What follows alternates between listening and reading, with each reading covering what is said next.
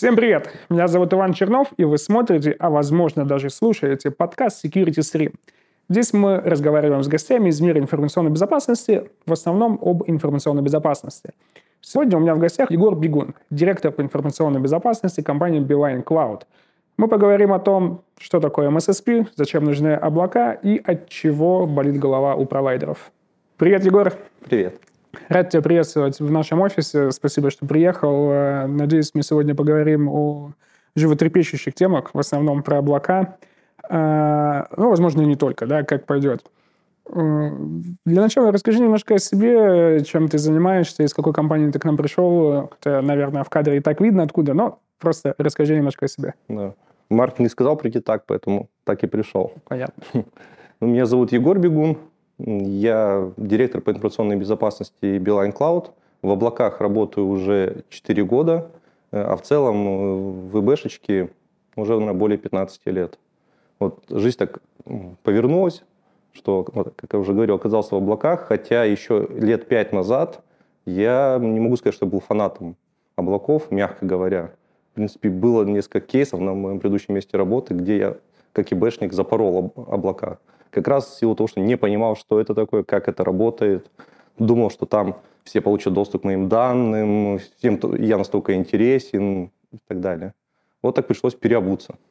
Ну, интересный путь. А, а как ты вообще в ВБ попал? У тебя профильное образование или нет? У меня айтишное образование. И в ВБшку попал, ну, в принципе, я 7 лет, вот начала своей карьеры, я работал в банковской сфере. Пришел, хотел ну, в банк, достаточно круп, крупный региональный банк. Эм, хотел в айтишечку, не, не получилось, но была вакансия в информационной безопасности. Все равно заниматься плюс-минус тем же самым. Ну, и, и все. И вот так вот получилось. Ну, все по нарастающей. Я понял. А чем занимается Beeline Cloud сегодня? Про что эта компания? Почему э, нету ни слова про безопасность, но при этом ты занимаешься безопасностью? А вот, Иван, плохо ты, наверное, там материалы читаешь. Если сейчас зайти к нам ну, на сайт cloudbeeline.ru, то там очень серьезная переписочка есть, что мы Secure Cloud Provider. Как раз мы делаем акцент на информационную безопасность и очень-очень серьезный. То есть э, Beeline Cloud – это классический, классический российский облачный провайдер. У нас есть IaaS, PaaS, SaaS, управляемые сервисы, там, аутсорсинг и так далее. Здесь мы не очень сильно, наверное, отличаемся от большинства игроков на нашем рынке. Вот. Разумеется, когда у тебя под капотом есть достаточно там, серьезная облачная платформа, там, грех ну, не развивать сервис информационной безопасности вот на этой платформе. И этим ну, непосредственно занимаюсь я и моя команда. Угу. А вот ты перечислил много аббревиатур странных, непонятных, э, но я не услышал самое главное, MSSP. Вот я вот про нее... Э, сам факт существования аббревиатуры я знаю. Вот. Э, я даже, возможно, напрягусь и вспомню, как это расшифровывается. А, а можно ли вот мне, человеку, который не особо понимает, что это такое, мне, то есть, и, возможно, некоторым нашим зрителям тоже это будет полезно, объяснить на пальцах, что такое MSSP и зачем это вообще нужно? Многие не понимают, что такое MSSP. Даже многие бэшники не понимают, что это такое MSSP. На самом деле все достаточно просто. MSSP, ну, буква P – это провайдер, это компания, которая оказывает ну, своим клиентам услуги по информационной безопасности. А вот а какие услуги? Здесь на самом деле российский рынок очень гибкий, очень разнообразный. Услуги бывают там совершенно разные. Есть управляемые услуги. Это, к примеру, ну вот если проговорить, никакой секрет, что в юзергейте работаешь. Вот есть у нас клиент, э, он у нас размещает там свою инфраструктуру и просит от нас, ребята, я хочу, чтобы вы защищали мой периметр. И вот здесь ну, подключается как раз история с MSSP. Мы берем межсетевой экран, настраиваем его, там, согласуем все настройки с клиентом, э, и в дальнейшем им управляем. То есть э, клиент максимум, что нас может вот в этой истории попросить что-то перенастроить, либо дать какие-то новые вводные, но управление именно межсетевым экранированием и функцией информационной безопасности осуществляется именно тем самым провайдером. Вот это вот управляемый сервис. Если говорить о MSSP, он не всегда предполагает там, управляемый сервис, взять какой-нибудь там банальный пример. Ну, то есть у нас задача анализ уязвимостей. Ну, там, сканирование уязвимостей. Достаточно тривиальная и нужная задача для большинства компаний. Есть тут три варианта. Первое, ты берешь по классике, покупаешь э, сканер уязвимости, берешь лицензии, развернул их у себя, и здесь никаких MSSP нет. Ты сам все делаешь, и максимум об этом знает вендор, что ты купил там, данный сканер уязвимости. Когда ты приходишь там, к провайдеру, у тебя есть два варианта. Либо провайдер тебе даст консоль, уже, уже преднастроенную консоль, которая просто укажи IP своих там, сервисов, сканируй, получай отчет. Это MSSP, но это сервис неуправляемый. А если тебе приходит клиент и говорит, я вот хочу, чтобы вы сканировали, делали мне аналитический отчет, э, подсказывали мне, что делать, сами выбирали, возможно, даже там методики сканирования, там, график этого сканирования, тоже управляемый сервис. Вот такие три градации. И в, в целом вообще MSSP – это когда сторонняя компания-провайдер берет на себя часть функций информационной безопасности для заказчика. Угу. То есть если я в облаке разворачиваю там свой инстанс своего виртуального межсетевого экрана и самым рулю, то это не MSSP? Нет. То есть надо подключить именно профессионалов к этому? Да. Это кто-то может назвать это MSSP, и, кстати, и, наверное, даже он тоже будет прав. Почему вообще в целом это очень сложная аббревиатура, тут как на нее посмотреть. Если для тебя, как ну, для конечного заказчика, межсетевой экран является подпиской, то это самый простой вариант MSSP в том числе. Угу. Хотя, ну, этот сервис точно не является управляемым. Угу, я понял. А вот ты сказал, вот, э, что заказчик говорит, вот у меня есть сервис в облаке, э, сделайте мне его безопасным. Разве, когда я прихожу в облако и не размещаю свои сервисы, он не становится безопасным по умолчанию? Это самое-самое большое заблуждение клиентов. Э, я, наверное, сейчас наверное, даже пару кейсов приведу, которые мне там наболели. Я, я с ними сталкивался, они очень много нервных клеток у меня уничтожили. Есть действительно такое заблуждение, когда ты э, развернул в облаке какой-то сервис, он у тебя в априори безопасный. То есть, ну, особенно как у нас сейчас. Secure Cloud Provider. В безопасном облаке развернул, сервис безопасный. Это ну, не всегда так. Э, суть облачного провайдера ну, в первую очередь а, а, ну, обеспечить безопасность той платформы, на которой размещаются сервисы. Ну, начать с самого простого IaaS, инфраструктура как ну, сервис. То есть по факту, где мы даем виртуальные мощности, какое-нибудь сетевое устройство, не обязательно даже это будет межсетевой ну, НГФВ, может быть просто обычный межсетевой там, экран, либо вообще просто какой-нибудь э, простенький роутер. Дали IaaS, клиент у себя развернул сервис. И у него может как раз из-за приписок того, что облако безопасно, может ну, сложиться иллюзия, что и его сервис безопасен. Это не совсем так. Та платформа, на которой ну, все развернуто, ну, развернуто, да, это зона ответственности провайдера, чтобы там все было действительно по лучшим бенчмаркам, там проводились анализы уязвимостей ну, и так далее. Там очень много, на самом деле, слоев безопасности. Но когда мы уже говорим про клиентский сервис, если ну, клиент взял сервис исключительно IaaS, то за безопасность своего, своих виртуальных машин отвечает непосредственно он. И вот здесь ну, ну, бывают такие коллизии, вот там, там ярый такой пример, когда клиент разместил какую-нибудь виндовую машину, там терминальный сервер, задал пароль 1, 2, 3, 4, 5 там, для администратора, выставил ее в интернет, время ее, ну, когда ее взломают, там меньше суток. Это прям просто гарантированно. Вот. После этого ну, взлома мы получаем кейсы ну, там, нашей техподдержки, что меня взломали, ваше облако плохое и так далее. И вот это вот как раз некое непонимание того, что какой сервис ты купил у провайдера, это прям огромная проблема. Угу. То есть э, под термином э, защищенное облако вы как бы подразумеваете, что вы берете на себя ответственность, что в сервис не подлезут со стороны платформы, да, то есть да. что саму платформу не взломать, что сама платформа не умеет там уязвимости, не закрытых как минимум, да, что там ее невозможно скомпрометировать и так далее. А если заказчик сам э, выставляет открытые дырки RDP, то как бы это уже не про это. Да, ровно не про это. Но Опять же, я говорю, IaaS это как самый простой, самый баз, базовый сервис. Если мы поднимаемся на уровень выше, если клиент хочет усложнить ну, свой сервис, ну, разумеется, что бы там ни говорили, как бы это ни было там банальным, но начать нас с периметра сети.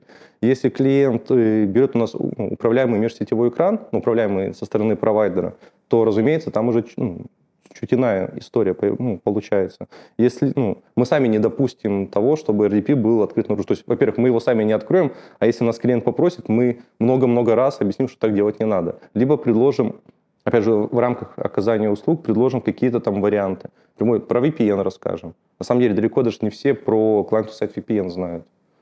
Ну, от того, что иногда есть некое заблуждение, незнание у заказчиков, оно присутствует. Буквально полтора года, два года назад к нам приехал заказчик, который нам прям заявил, я уезжаю от другого провайдера, потому что тот провайдер нам не сказал, что существует 152 ФЗ, который 2006 года.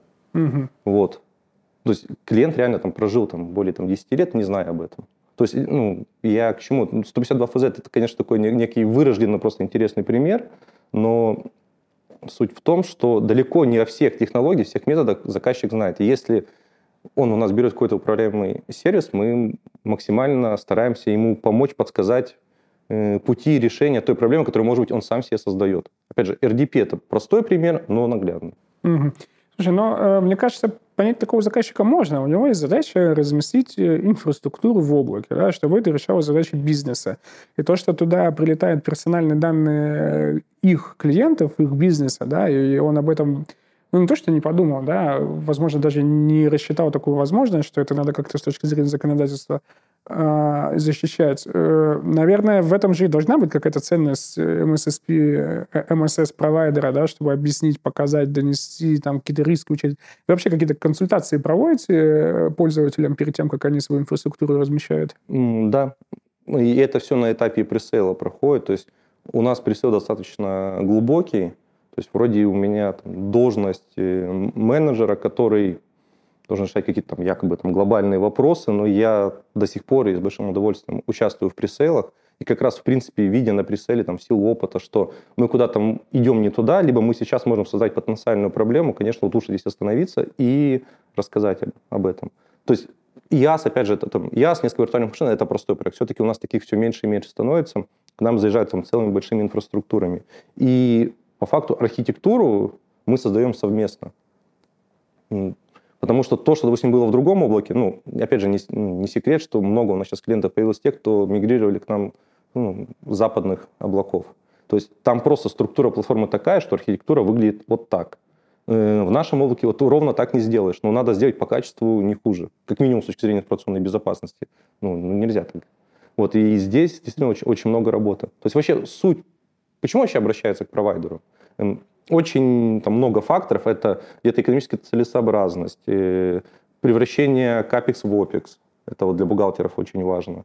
Эм, возможность масштабирования, причем как вверх и вниз, и достаточно быстро. Ну и, и одно из самых важных, именно вот в безопасности, это отсутствие каких-то там своих экспертиз по информационной безопасности. Вообще для меня оказалось там неким открытием, что вот тех заказчиков, которые достаточно большие, и мы про иностранные компании говорим, что у них функция информационной безопасности выглядит не так, как у нас. У нас информационная безопасность – это отдел, руководитель отдела, инженеры. Инженеры работают по разным направлениям. Э, вот в тех компаниях, которые сейчас, в принципе, взбодрили ну, рынок облаков э, в России, там есть менеджер по информационной безопасности, у него где-то там есть удаленная команда, которой он ставит верхний уровень задачи, дальше он не знает, как она ну, выполняется. И все. То есть, когда это, ну, как правило, из штаб-квартиры сотрудники выполняют эту задачу. Когда сейчас э, вот той удаленной экспертизы нет, она нужна. Вот как раз здесь вот провайдеры и приходят ну, на помощь. И это вот одна из основных ценностей вот подобных компаний. Угу. Слушай, а разубеди мой, э, мое представление, или, может быть, наоборот, подтверди, кто все-таки основной заказчик вот, э, ну, у MSSP, у MSS-провайдера? Это больше крупный бизнес или бизнес поменьше? Буквально недавно проводили аналитику. Будем считать, малый бизнес, он еще, он, по-моему, мало, он не до конца зрелый, чтобы озаботиться информационной безопасностью. Плюс, опять же, информационная безопасность – это местами дорого. Мы прекрасно это ну, с тобой понимаем. Вот, поэтому не всегда у малого бизнеса хватает денег на это. Если говорим про средний и вот около enterprise, вот это, наверное, основной заказчик потому что очень-очень крупные там корпорации, они готовы часть отдать, но им именно часть не всегда большую, потому что все-таки они привыкли, что у них все внутри, у них большой штат ну, сотрудников, они могут себе это позволить. И как раз вот эта главная ценность, что у провайдера есть экспертиза, но, в принципе, им не всегда нужна, потому что у них и своей хватает. А крупный бизнес, но не ультра enterprise, вот такой слышу я термин, вот, буду его использовать. Вот. Это, да, это, наверное, основной заказчик МС. Угу, я понял.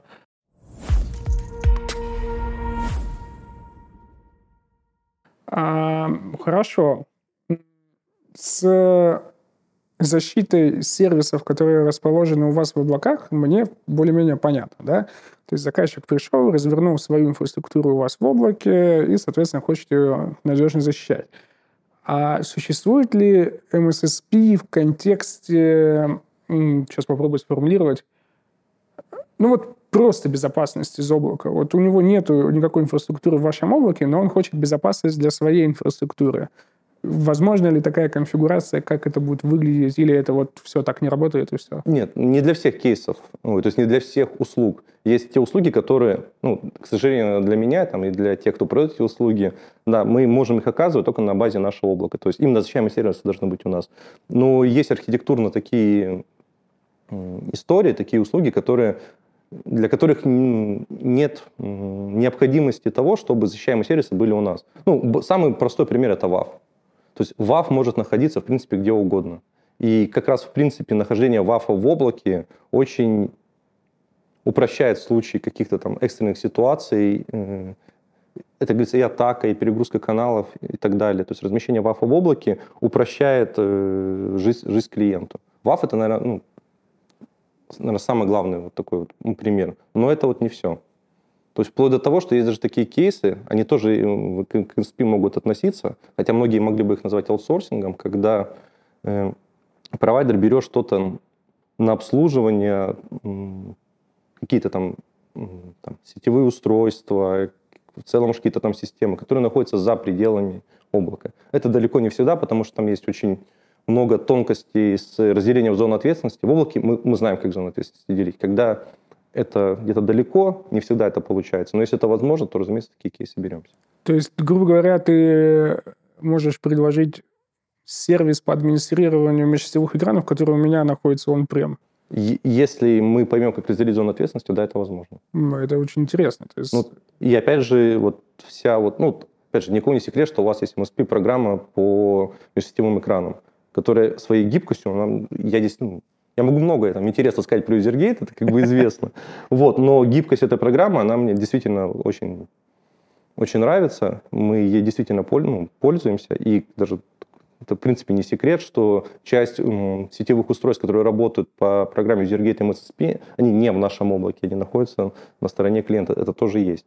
Не большая часть, но она присутствует. Угу. Вот. если мы с клиентом договорились, что вот это наша зона ответственности, это твоя, да, это возможно. Интересная история.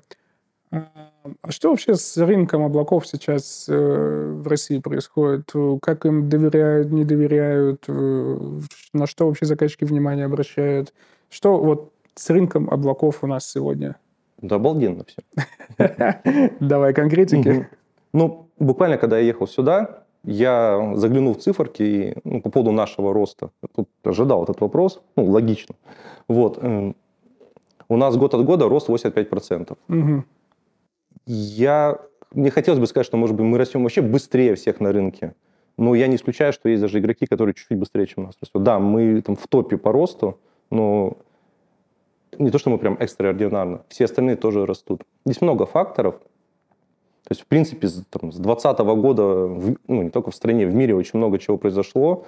И так или иначе это повлияло с точки зрения роста облачного бизнеса позитивно. Ковид, который поначалу ну, на, на облака сказался крайне негативно, у нас, к примеру, за месяц было отток 25% э, выручки за месяц. В ковид? Да. Подожди, начало. А, как, а как так? Наоборот же всем вот, на удаленку. Вот, начало, вот, вот это, это вся суть, что начало мы подумаем, что все, приходит конец бизнесу. Потому что за один месяц для 25% э, платежей минус, ну, это, это мягко говоря, страшно. Вот.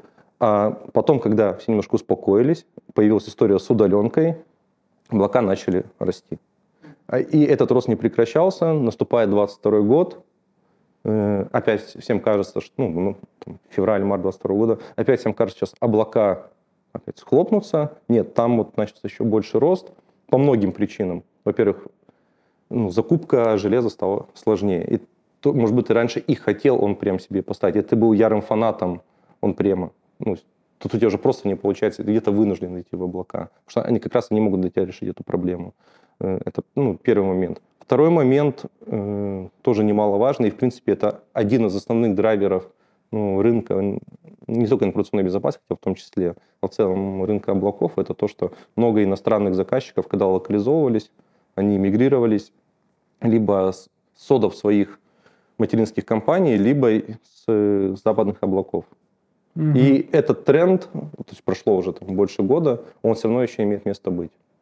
Я не удивлюсь, что вот эти огромные темпы роста, они немножко сократятся в 2024 году, но то, что рынок будет расти, это факт. Плюс уровень доверия, он действительно вырос. То есть, опять же, повторюсь, вот на моем примере раньше, облака ни в коем случае, мы туда не пойдем. И таких безопасников действительно много. В принципе, вообще первые два года моей работы, тогда еще там, Beeline Cloud назывался DataFort, вот, в DataFort заключался в том, что на конфколах я переубеждал таких же ИБшников, как и я, что, ребята, не бойтесь, все нормально. В принципе, такое ощущение, что меня брали это на работу, что я с, с этими людьми разговариваю просто на одном понятном ну, им языке. Потому что ты сам совершил этот э, переход в сознании. Да, оно, оно так вот гармонично случилось. Так может тогда поделишься опытом, за счет чего этот переход произошел, чтобы наши слушатели тоже об этом подумали? Ну, я слышал, облака, облака – это уровень абстракции. Да. Вот. И для клиента, в принципе, наверное, ну, таковыми должен быть. И как раз от того, что это уровень абстракции, я не понимал, как это все под капотом работает. То есть не понимал, кто эти люди, как они занимаются администрированием, как устроена платформа. То есть, э, ну, разумеется, страшно, что публичное облако, значит, один клиент э, может увидеть данные случайно ну, другого. Вот. И вот эти страхи есть. А страхи за счет того, что ты просто не видишь, как это работает под капотом. Когда я пришел, взглянул, то все, все же логично этот не видит этого, здесь так все сети ну, разделены, здесь сама виртуализация не дает там, ну, двух, двух клиентов между собой ну, подружить. То есть там несколько этапов проверок на, ну, во время этапа несколько этапов проверок, когда мы включаем клиента, то есть мы должны ну, допустить ошибку. Ну, и все стало как бы на свои места. Ну и опять же, есть такое как бы странное ну, ощущение, вот лично у меня оно было, что всем интересны мои данные. Поверьте, неинтересно ну, по той простой причине, что в облаках люди там работают. И инженеры там действительно загружены. Какое бы облако не было там замечательным, кейсов хватает. Эти кейсы не обязательно аварийные, ну, просто какие-то внесения изменений и так далее. Совершенно нормальная работа. Вот. И даже если найти какой-то вариант подсмотреть там в чужие данные, да просто даже времени на это не будет. Это mm-hmm. интересно. Да и, кстати, и прецедентов-то таких не было. В принципе, ничего, ничего тайное, ну, все тайное рано, ну, рано или поздно становится явным. А прецедентов э, я вот таких не знаю. Я понял. То есть, э, давай сформулируем тогда, получается, совет на основе твоего личного опыта, да, вот это слома недоверия к облакам, и разобраться, как это устроено, и понять, что там все еще круче и безопаснее, чем могло бы быть он прям. Да, в целом, да. Просто, ну, в чем, ну, опять же, мы сейчас вот на обеде с, твоими коллегами это обсуждали вот, перед, ну, перед этой записью. Чем отличаются российские облака от западных облаков? Российское облако, оно позволяет тебе поговорить со, ну, с непосредственным исполнителем. То есть был у меня проектик там, в Амазоне, тоже сейчас рассказывал твоим коллегам. Был проектик там, в Azure. Вот. Я даже не вижу, где у меня здесь есть их поддержка, чтобы просто какой-то ну, какой кейс завести. Я даже не могу это найти. То есть у меня полное отсутствие какой-то там связи с облачным провайдером. Просто нет. Инструкция, наслаждайся. У нас еще бизнес работает иначе.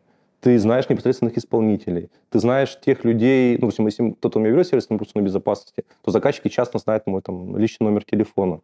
Они могут мне позвонить, там где-то на меня ругнуться. Вот где-то попросить что-то ускорить. Ну, классическая история. Вот. И это как раз от того, что на этапе пресейла мы не прячемся за какую-то ширму, мы вот выходим, мы рассказываем, мы объясняем, как как раз это ну, устроено. И, в принципе, когда ты просто к, к облакам обращаешься впервые, ты видишь там живых людей, которые могут говорить с тобой ровно на одном языке, сетевики с сетевиками, и бэшники с бэшниками. Ты понимаешь, что там работают такие же люди, скорее всего, они профессионалы. Вот. И вот в этот момент, наверное, этот лед ну, немножко тает. Угу. Ты сказал фразу, э, что одна из причин роста рынка облаков в России сейчас – это проблема с закупкой железа заказчиками. А, но ведь, по сути, это же просто перекладывание ответственности закупки заказчика на вас, как на провайдера. Да. Железо же от этого проще покупать не становится, просто теперь его нужно вам покупать. Да, но мы и раньше его покупали, мы покупали в достаточно большом объеме. То есть сейчас, ну, то, что раньше поставка была месяц, ну, какой-то там специфичной истории, сейчас она может прийти в 9 месяцев. А, к примеру, у тебя бизнес заказал какой-то проект. То есть облака же это... В чем еще суть? Это иногда могут быть совершенно временные проекты. Это совершенно нормально. И то есть вот эти, и клиенту не, ну, то есть, в принципе, если он хочет развернуть какой-то большой, емкий проект ну, на полгода, и он купит СКД, мощности на полгода, представьте, стоимость этого проекта он прем. Потом бухгалтерия тебя съест ну, за такую закупку, мягко говоря, когда там циферки не сойдутся. А как раз эти все риски, связаны с, ну, вот, риски с тем, что ты деньги можешь потратить ну, неэффективно, берет на тебя, на себя провайдер. Потому что, и это понятно почему, потому что ты полгода побыл в облаке, ты съехал, мощности освободились, мы их перепродадим. И вот здесь как раз ну, все, все выигрыши. Угу. Прям, прям как каршеринг какой-то. А, ну, отчасти да. Потому что мы не просто так оперируем, такие понятия, как переподписка и так далее. Да? Круто. Ну, то есть э, тезис, который раньше ходил, э, что облака в России не идут, он уже не актуален. Или он никогда не был актуальным? Я думаю, что никогда не был актуален. Ну, я когда пришел э, в Датафорд, это была, ну, это был нишевый игрок, э, но он тогда очень-очень сильно рос. И я прям в первый же месяц моей работы в Датафорте мы отпраздновали ну, то, что, ну, чтобы пере, ну, перешли по выручке за один там, определенный психологический рубеж, который внутри был. И с того момента падения, я помню только вот единожды в одном месяце, это начало ковида. Дальше мы постоянно росли. И в целом, ну, опять же, есть определенный комьюнити, и ребят с облаков, и в целом инфраструктурщики, и ебэшники, мы между собой разговариваем. Никто прям не жаловался, что что-то вот происходит. Ну, именно отток клиентов и так далее. Да, мы жалуемся на какие-то другие вещи, мы можем где-то жаловаться на заказчиков между собой. У нас плюс-минус одни и те же боли. Там, регулятор что-то придумал, и у нас у всех одновременно заболела голова. Да, такое ну, бывает. Но сказать, что облака себя чувствовали плохо, нет. Так, да, как пример. За последние, наверное, там, опять же, года 3-4 у нас игроки только появляются. Ну, если, ну, то же самое Beeline Cloud, в принципе, это молодой бренд. Он прям молодой. Угу. А, немножко затронули тему с э, доверием к облакам. А, а вот какие данные вообще э, безопасники готовы в облака отдавать? Э, вот давай так, вот заказчик задумался о том, что он не против использовать облачного провайдера, да? И вот что, скорее всего, первым он к вам принесет? Вот м. Что он готов отдать, за счет чего он меньше переживает, чтобы, скажем так, проверить вас? М. Тестовая среда и бэкап. Бэкапы. Да. Бэкап, ну, во-первых, в принципе, хранить бэкапы где-то подальше твою инфраструктуру, это прям обязательно должно быть. И здесь, если ты ну, хочешь ну, привести такую пробу пера с облачным провайдером, то начни, ну, действительно, с малого. Ну, либо то, что ты считаешь не очень важным. Ну, понятно, бэкапы вещь важная, но в целом складывая их там вместо А, пускай вместо Б будет облачный провайдер. Это ну, реальные кейсы. Мне бы хотелось, чтобы их было больше, далеко не все так делают. Но они, благо, есть. И тестовые среды, на самом деле, с этого начинают. Угу.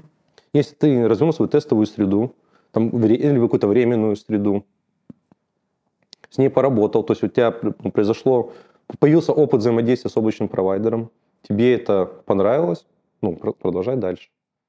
То есть ну, далеко не все готовы сразу завести весь свой, ну, всю свою серверную в облако. Ну, это Конечно, разумеется. Я... Начинайте с простенького. Mm-hmm. Оно сейчас, оно в принципе органично так и получается. В конечном счете, когда доверие получается, бывает того, что мы полностью... Ну, когда это возникает? Надо парк э, железа обновить. Опять же, идут в бухгалтерию, показывают, что у нас там 50 железных серверов надо обновить. Чек примерно такой. Срок поставки такой. Дальше экономика не сходится, и зачастую в таких случаях двухлобочным провайдером тоже имеет место быть. Угу. Слушай, ну выкачивать бэкапы там более-менее там крупном бизнесе, это же еще такая неплохая пропускная способность должна быть до облака. Как вы эти вопросы решаете? Не, у нас здесь все просто. Ну, Билайн Cloud. Слово есть Билайн. Это вторая АЭС по размеру в России.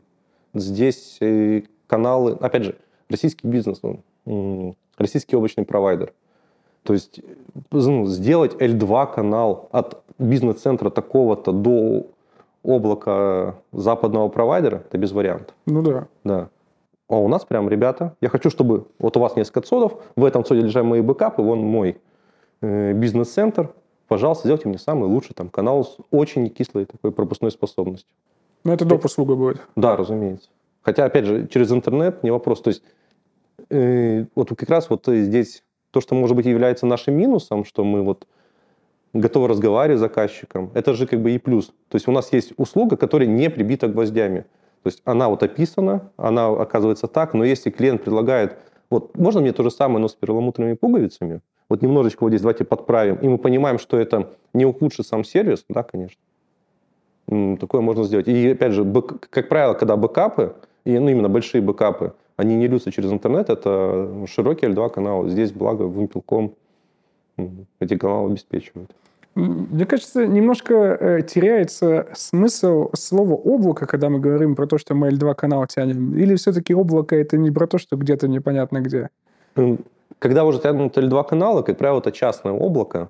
И здесь, да, то есть у тебя уровень абстракт, то есть я говорю, облако, ну, лично для меня, мое понимание, это вот уровень абстракции. Когда мы тащим туда L2 каналы, по факту эта абстракция пропадает, ты можешь даже знать вплоть, вплоть до стойки, где находится ну, твоя инфраструктура. Ты, возможно, даже тебе экскурсию в ЦОД делали, тебе показывали, что, видишь, лампочка мигает. Вот, вот здесь это вот это твое. Да. Таким облаком уже перестает быть. Ну, в этом, наверное, ничего ну, страшного нет. Тут поэтому есть такое модное слово придумано, частное облако. Ну, у нас в России их там, часто собирают. Ну, мы в том числе.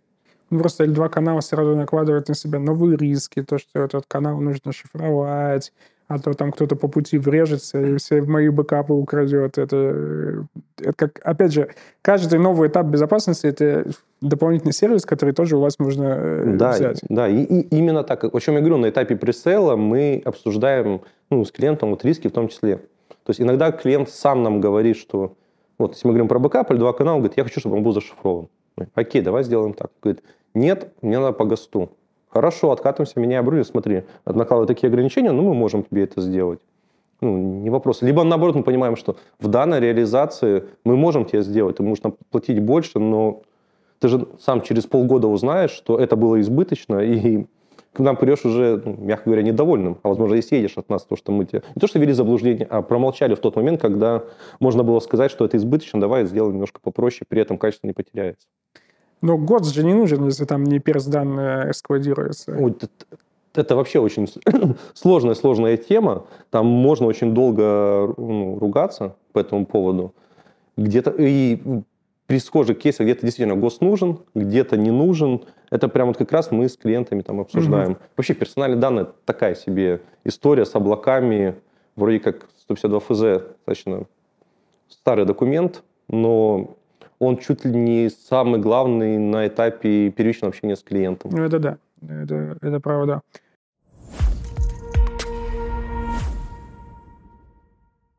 А, хорошо, вот э, договорились мы. Я теперь начал отдавать вам свои бэкапы.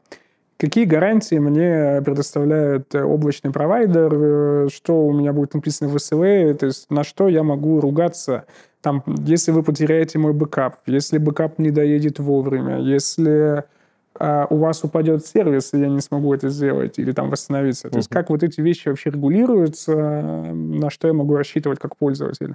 Ну, как это выглядит у нас? Я могу немножко упростить, но все же есть один большой договор, который предполагает очень-очень многое.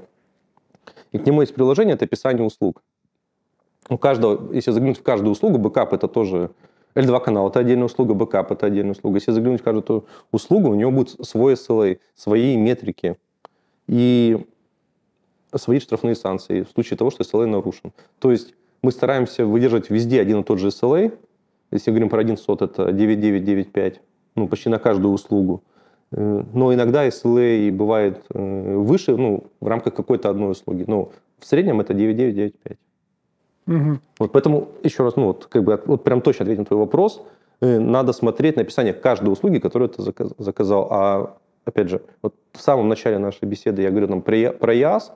Это, скорее всего, это будет прям одна услуга, которая будет называться ну, IaaS, где тебе сетевое устройство достанется ну, в нагрузку к этому. Но это будет в рамках одной услуги. Вот. Когда мы говорим, если у нас появились L2 каналы, то, скорее всего, список из услуг он может быть хорошо за 10, за 20 и 30. У каждого есть действительно свой SLA. Они, ну, они схожи, но надо смотреть каждый конкретный случай. Ну, в любом случае, это же просто бумажка. То есть как это обеспечивается технологически? Может быть, вы там какие-то сертификации проходите, показываете сертификаты, не знаю, какие-нибудь э, сертификаты ваших инженеров, что они в этом хорошо понимают. То есть как вот вообще этот уровень доверия поднять на из чисто бумажного какого, какой-то истории в реальную? Ну, реальную, как я и говорил, это все-таки действительно показать товар лицом угу. тех людей, которые будут делать, ну, собирать тебе конечный сервис. А бумажки кто-то может на них ругаться, кто-то может к ним относиться хорошо, но это неотъемлемая часть нашего бизнеса. То есть международные сертификации, там, аттестации по требованиям наших регуляторов. Да, разумеется, мы их проходим. Это в целом вообще провайдеры между собой устроили такую гонку, у кого будет больше бумажек. И с каждым новым конкурсом на какую-то облачную услугу требования к провайдеру все больше, больше и больше. А, то есть обязательно сертификат такой-то, да. аттестация такая-то, обязательно. прям в ТЗ прописывают. Да, в ТЗ прописывают, причем, опять же, ни для кого не секрет, что иногда слышите, у тебя будут действительно там ИАС, вот, вот просто ИАС, а требования сертификации там, там для государственных информационных систем, хотя это исключительно бизнесовая контора. Ну вот, видимо, они где-то видели, что ну, ну, ну Требуют же, требуют, наверное, это важно. Тоже давайте пропишем. Ну, если провайдер умеет защищать э, государственную информационную систему, то с моей точно справится. Наверное, такая логика. Может быть. Я здесь не берусь судить. Ну, может быть. Да? Слушай, а вот э, про показать товар лицом, э, готовы ли вы там рассказывать, показывать, э, там, на каких платформах у вас сервисы крутятся, там, начинку, не знаю, вплоть до модели оборудования. Ну, вот если заказчику это важно, он хочет четко понимать, куда он свое э, добро, свое детище, которое он выращивал, он прямо готов передавать в облако, куда он его отдаст. Да, мы, ну, есть вещи, которые мы совершенно даже без NDA подсвечиваем, Э, ну, даже ну, зачастую в описании услуги. Опять же, говорим про IaaS, ну, не совсем моя услуга, насколько я помню, там чуть ли не написано на сколько в, в процессоре виртуальных ядер, ну, в том кластере, в котором ты располагаешься. То есть это уже как бы немаловажная информация. И действительно, очень многое мы можем подсветить. Это, это первая часть, прям совсем публично. Вторая, это на этапе пресейла мы тоже ну, большинство из истории не скрываем. Если клиент уже хочет чего-то прямо вот действительно вот, залезть нам очень сильно под капот, но ему это вот надо, то если это не затронет интересы других заказчиков, да, мы готовы показать. Иногда это требуется, иногда нет. Но, опять же, переживания клиента можно понять. Особенно это у него первое соприкосновение с, с облаком. Если не первое, то, как правило, он просит какие-то показать, ну, запрашивает определенные метрики, как они выполняются, либо не выполняются. Там, допустим, там, переподписка, ну, классический. Вот тот классик, куда я пойду, какая у вас там переподписка в текущий момент, покажите мне ее график. Типа для меня это важно. Ну, да, мы, конечно, это покажем. А если там конкретную модель коммутатора, либо там еще что такое, припоминаем, э, модуля, какая модель SFP модуля у вас стоит на коммутаторе? Это реальный вопрос был? Да. Ого. Да, вот это не думаю, что вопрос для NDA, ну, что это можно без NDA сказать, но иногда бывает, вот, вот, вот такое тоже могут спросить. Но мы здесь достаточно ну, открыты. В целом, я говорю сейчас не только про Беланка, но в, в целом большинство ну, наших там, коллег по цеху они открытые могут подсветить. Санс, вот, что мы точно не делаем, и это не делают, опять же, все наши, все наши там, опять же, коллеги, нас часто просят отдать логи. И мы вот, вот прям четко пишем, что если под вас что-то выделено, ну как вот, юзергейт, выделено юзергейт, отдать вам логи вашу инфраструктуру юзергейта, я только рад. Э, в случае раз, ну, разбора там какого-нибудь инцидента, не дай бог, нам случится, и говорят, вот мои логи, вот ваши логи. Мы видим вот, вот одно и то же. И тогда вот нет разночтения. Вот. А если, допустим, просят отдать логи там, с коммутатора, ну, к примеру, а в коммутаторе ну, не только один клиент, это логично, это публичное облако все равно. То есть как раз суть, ну, суть облака, почему оно местами дешевле, чем купить себе ну, выделенную инфраструктуру, это как раз то, что происходит и шаринг каких-то ресурсов, которые, может быть, для одного клиента избыточны. Тем самым ну, достигается экономическая целесообразность. И вот тогда вот мы не делаем. Вот это то, что мы действительно категорически против. У меня просили, и я всегда это заворачивал, да и наш там, технический директор все это заворачивал. Вот это вот мы не делаем никогда. Ну, то есть, ну, принципе, я понял. Если это затрагивает не только э, данные одного заказчика, а там соседей, то сразу нет. Сразу нет. То есть, понятно, что нам, возможно, там где-то там, ну, именно прямо отдать вот напрямую. Если он нам просит какую-то выдержку, то мы действительно достали эти логи, там, удалили все лишнее, оставили только логи, которые ну, только его и не затрагивая ни в коем случае клиента, да, такое мы можем сделать. Не могу сказать, что мы будем от этого в восторге, потому что доп. работу надо провести, но ситуация тоже бывает разная. А вот ты говорил, вот там, допустим, размещают юзергейт, да, в облаке, и хочет э, им как-то управлять, э, настраивать. А если заказчик приходит и говорит, э, мне нужен межсетевой экран, и не говорит какой, что происходит дальше? Вы предлагаете несколько вариантов, или вы там условно говорите, окей, мы поняли, и делаете то, что вы делаете, чем вы привыкли работать? Если он говорит, вот просто пришел, я хочу межсетевой экран, все-таки мы ну, спросить, какие задачи ты хочешь решать. Если он нам действительно понятно объяснил, какие задачи он хочет решать, то да, мы то есть даже не всегда модель подсвечиваем. То есть вы просто говорите, у вас теперь есть межсетевой экран, он решает ваши да, задачи. за X денег у вас, ну, X денег в месяц у вас межсетевой экран, он, он решает ваши задачи. Такое тоже есть. Угу. То есть это, опять же, про некий уровень абстракции, да, что есть где-то какая-то защита, все работает хорошо, и заказчик не хочет да. Э, переживать. Мы не просто так в описаниях наших услуг, услуг специально, ну, то не то, что специально, где это возможно, не указываем вендору. Угу. Допустим, у нас не один юзергейт, опять же, это не секрет. Я, с точки зрения, очевидно. Да, с точки зрения межсетевых экранов. Но мы описание услуги межсетевое экранирование делаем так, чтобы э, там вендор не был указан, чтобы сама ус, описание услуги, принципы и подходы ее реализации были универсальные, а вот в конкретном случае действительно может подойдет э, там, юзергейт. Это просто тариф. Тариф юзергейт такой-то. Там другой межсетевой экран, это такой-то межсетевой экран, тариф называется так. Подход понятен. И, а так вот, может быть, субъективно, может быть, есть какая-то статистика, а, что чаще спрашивают, конкретного вендора или просто дайте защиту и все, и мне ну, не Больше конкретного вендора. Больше конкретно. Это вот от того, что, я думаю, это как раз от того, с сон-премом связано. Угу, привычка. Тут, да, привычка, да. И, причем я хочу такого вендора, окей, почему? Ну, я раньше с ним работал. Я говорю, так ты когда к нам пришел, ты не будешь с ним работать. Ты же пришел как раз, ты же нам же заявил там 10 минут назад, что я не хочу там даже доступ к консоли иметь. Но я хочу вот такой. Не, ну, да, иногда такие будут ну, забавные переговоры. Интересно. Да, но в основном, конечно, спрашивают конкретного вендора, да, это так. Угу. Я понял. Ну, а извини, еще важный момент, если мы говорим про какую-нибудь там историю, связанную с сертификацией, то там уж тем более. Ну, мне нужен сертифицированный межсетевой экран. Но опять же, это же не один единственный межсетевой экран на рынке сертификат, там тоже же есть из чего А вот, опять же, по моей практике, когда приходят, мне нужен сертифицированный межсетевой экран, не говорили, то есть на этом не останавливались. И потом еще добавляли какой. Угу. Вот, ну, это просто наблюдение. Интересно. Ну, то есть в любом случае, получается, э, там наши слушатели, зрители, которые после нашего разговора задумаются о том, что было бы неплохо поизучать облачную тему, формулировать вопрос можно как угодно. Хочу такого-то вендора, хочу просто защиту, вообще ничего не хочу, но надо. Любая формулировка подойдет для начала. Ну, для начала, чтобы диалог завязался, да, но чтобы вот количество вот этих итераций по общению там сократить, э, лучше все-таки суть того, что вы хотите качестве реализовать, хотя бы в нескольких приложениях ну, объяснить. Ну, то есть прийти с задачей. Мне нужно обрабатывать э, персональные данные в вашем облаке безопасно, и чтобы я ничего э, не касался.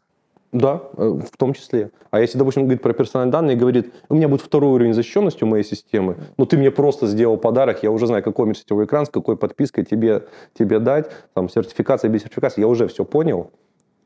Вот я муж максимум спрошу тебя, какая пропускная способность. Ты мне сказал, какая ну, пропускная способность, у тебя от наших пресейлов будет э, там, КП через 10 минут.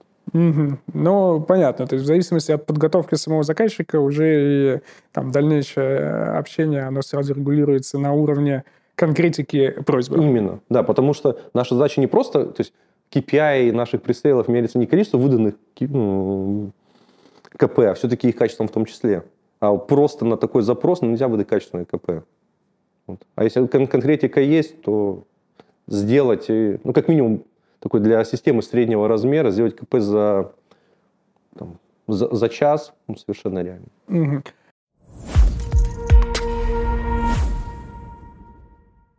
Много сейчас говорили про сертификацию. Давай тогда на этом остановимся. В смысле, не закончим, а в смысле остановимся на теме сертификации. Что у нас вообще регуляторы говорят про облака? Знаю, что не очень любят, знаю то, что как Россия в свое время запрещал использовать устройства, которые обновляются с зарубежных облаков. А, что регуляторы говорят про российские облака, какие требования приходится соблюдать. Вот ты просто упоминал то, что что-то новое придумали, у всех голова заболела. Вот да. Э, какой, что это может произойти? Что, что требует? А вот большая проблема. Проблема в том, что регулятор в своей риторике, именно не риторики публичной, а, то есть сказать можно все, что угодно. Ну, у нас в стране важно, что написано. А из того, что написано, там, понятие центра обработки данных, там, особенно там, у публичного облака, вообще встречается крайне-крайне редко. Благо, в свое время в 17-м приказе в СТЭК, который про, про государственные информационные системы, про их защиту, упомянул центр обработки данных и сказал, как минимум, там, как, ну, подтолкнул на, на, на методику моделирования угроз э, для систем, которые в ЦОДах расположены. И на то им огромное спасибо. А то у нас из этого ГИСы в облако вообще не хотели ехать. Вот. Регуляторы очень, ну, по моим ощущениям, очень странно себя ведут. С одной стороны, они говорят про то, что в облаках, ну, им в отечественном, давайте говорим только, мы сейчас говорим только про отечественном. В отечественных облаках в целом все неплохо. Там должны соблюдаться те требования, которые прописаны в наших нормативных документах, и все будет ну, хорошо. Это с одной стороны. То есть нету явного запрета. С другой стороны, существует много серых зон. Вот отличный пример это ГОСТ 57 ну, 580, это ГОСТ... ЦБшный. ЦБшный, да, ЦБшный ГОСТ. Э, компании, ну, которые ну, финансово-кредит, ну, финансово-кредитные организации, которые на которых этот ГОСТ э, распространяется, они даже понимают, как с облаком можно работать, но нету какой-то нормативки, чтобы прям прямо э, указала, то есть прямо закрыла эти ну, серые зоны, за что отвечает провайдер, за что отвечает сам клиент. И поэтому каждый провайдер, который проходит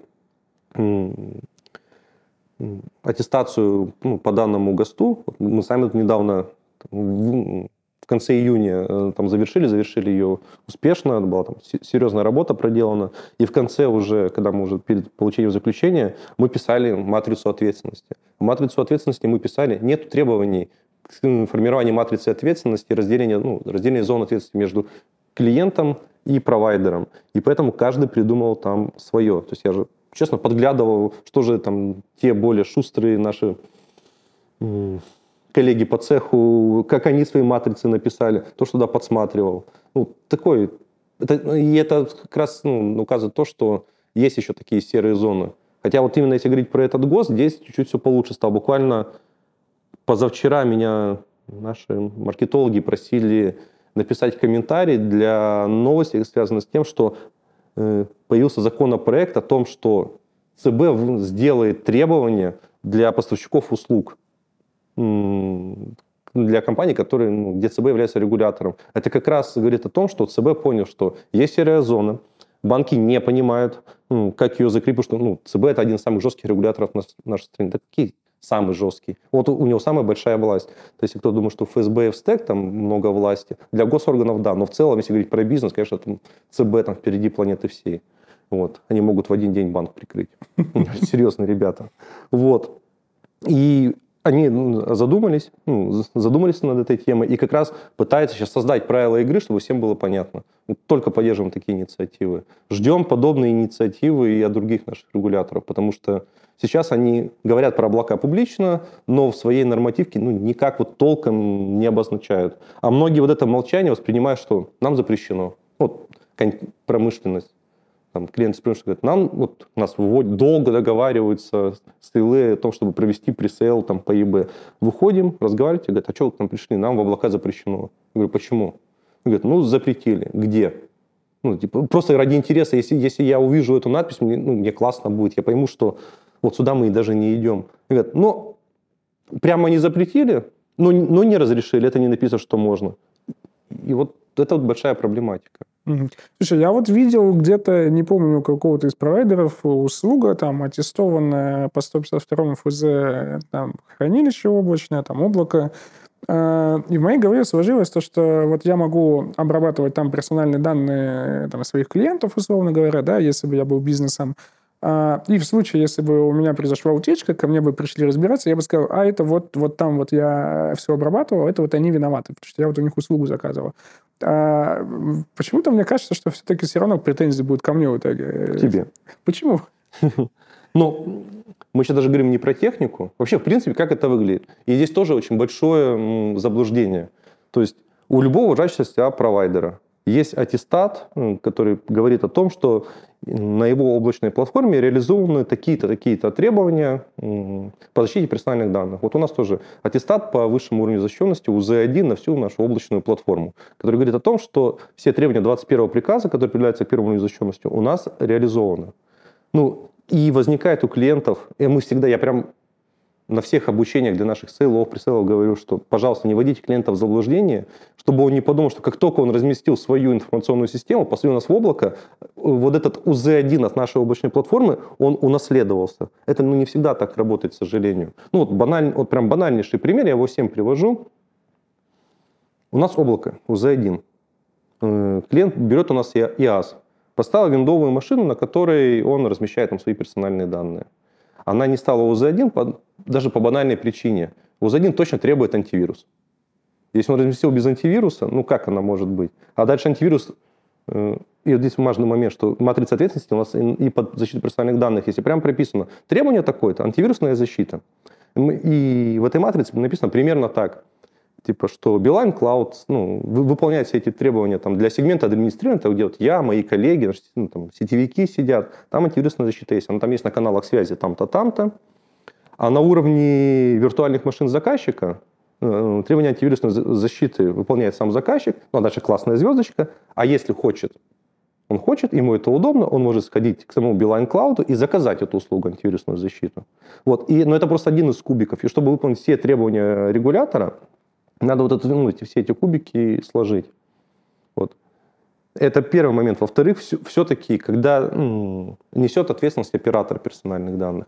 Если информационная система оказалась у нас в облаке, мы все равно не стали оператором именно персональных данных той системы, которая у нас в облаке расположена. Мы готовы всем помочь, чтобы этих утечек не случилось. Надо понимать, что юридически мы не будем виноваты в этой утечке. Ну, четко надо это понимать. Ну, если она не пошла по нашей вине, там явно то мы, мы ну, не виноваты в ней. Но информационный фон будет неприятный, мягко говоря, неприятный, потому что сначала напишут в СМИ, через пару дней дадут опровержение, а опровержение уже никто читать не будет. А осадочек остался. Как это мы всячески заинтересованы, чтобы клиент это понимал именно как раз на этапе пресейл, потому что персональные данные до сих пор это немаловажный аспект размещения системы в облаке. Слушай, ну очень круто, э, очень сложно, да, реализовать такой проект по персональным данным, по защите э, с матрицами ответственности, кто за что отвечает, где что размещается. Очень интересно, как минимум, как это можно сделать. Мне кажется, э, так, если сравнивать подобный проект с переносом информационной системы с перс-данными в облако и он-прем, мне кажется, там и там выше крыши будет заморочек, как это все делать. С одной стороны, да. Ну, на, в принципе, вообще, как я подхожу к защите персональных данных. Каждая система персональных данных как минимум раз в три года должна проходить, должна получать оц, ну, оценку соответствия тому, что она соответствует требованиям там, соответствующих там, приказов э, там, стека и так далее. Вот. Без разницы, где она расположена, в облаке, не в облаке. Если ты переехал в облако, у тебя, в принципе, система там несколько изменилась, ты должен произвести эту оценку. И я всегда, я, хоть, хоть ее можешь делать сам, сам владелец операционной системы самостоятельно, я все-таки больше рекомендую здесь доверять профессионалу, лицензиатам стек, которые, может, эти проекты там десятками в год делают. Это просто быстрее, ты не будешь тратить там свои, свои ресурсы. И далеко не всегда это, кстати, дорого. Так вот, э, и здесь, когда ты вот свою систему у нас располагаешь, ну, к примеру, вот у нас располагаешь, и ты говоришь, ребята, я боюсь 152 ФЗ, вот мне вот, вот, вот эти вот проблемы с ним совершенно не нужны. Можно все через вас, через одно окно сделать? Без проблем. И надо мы... Хочешь, сделать через нас. Хочешь, мы тебе найдем партнеров, там, допустим, ну, нужны тебе партнеры вот с таким-то именем. Мы его пригласим, он все сделает через нас. И вся вот тоже немаловажный момент, что на моменте аттестации там, либо оценки соответствия мы тебя не бросим, а мы будем помогать тому лейтенанту СТЭК, который делает э, ну, все необходимые для, документы для тебя. Мы ему выписку из модели угроз дадим, если надо, выписку из технического паспорта, матрицы ответственности, разумеется, все, ну, все предоставим. Где-то, может, даже свои комментарии дадим, где-то подсветим какие-то тонкие места, которые, может быть, не очевидны, но мы их со своего ракурса, вот их, допустим, видим, мы можем сразу подсветить. Это вот касается даже тех, кого мы, допустим, можем привести, там, либо там, ну, сами делаем, нам это подсвечивать не надо. Ну, либо если ты привел ну, своих, мы не возражаем. Кстати, иногда даже прикольно, когда приводят своих, потому что они могут увидеть то, что у нас глаз замылился. Они могут подсветить, что ребята, а здесь у вас там, либо в бумажках там есть какой-то там тонкий момент, задумайтесь над этим, либо там по архитектуре, ну, они думали, что вот можно вот так вот сделать лучше. Не возражаем. Спасибо тебе большое. Давай подытожим э, тремя короткими признаками в виде совета, чтобы наши заказчики, наши зрители, слушатели, посмотрев, э, могли принять решение, нужно ли им посмотреть в сторону облака. То есть вот если у вас так, если у вас нет этого, если вы хотите вот это, вот в таком коротком формате, вот, э, какие причины могут э, помочь заказчику задуматься об облаке? Первое, наверное, что непредсказуемая масштабируемость.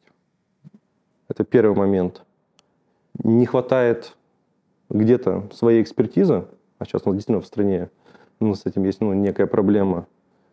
Ну и в-третьих, как на самом деле, даже сейчас про безопасность не буду говорить, я сейчас говорю в целом про облако, это, наверное, если ты не хочешь проблем с бухгалтерией, когда ты понесешь ей все счета на закупку железа и так далее.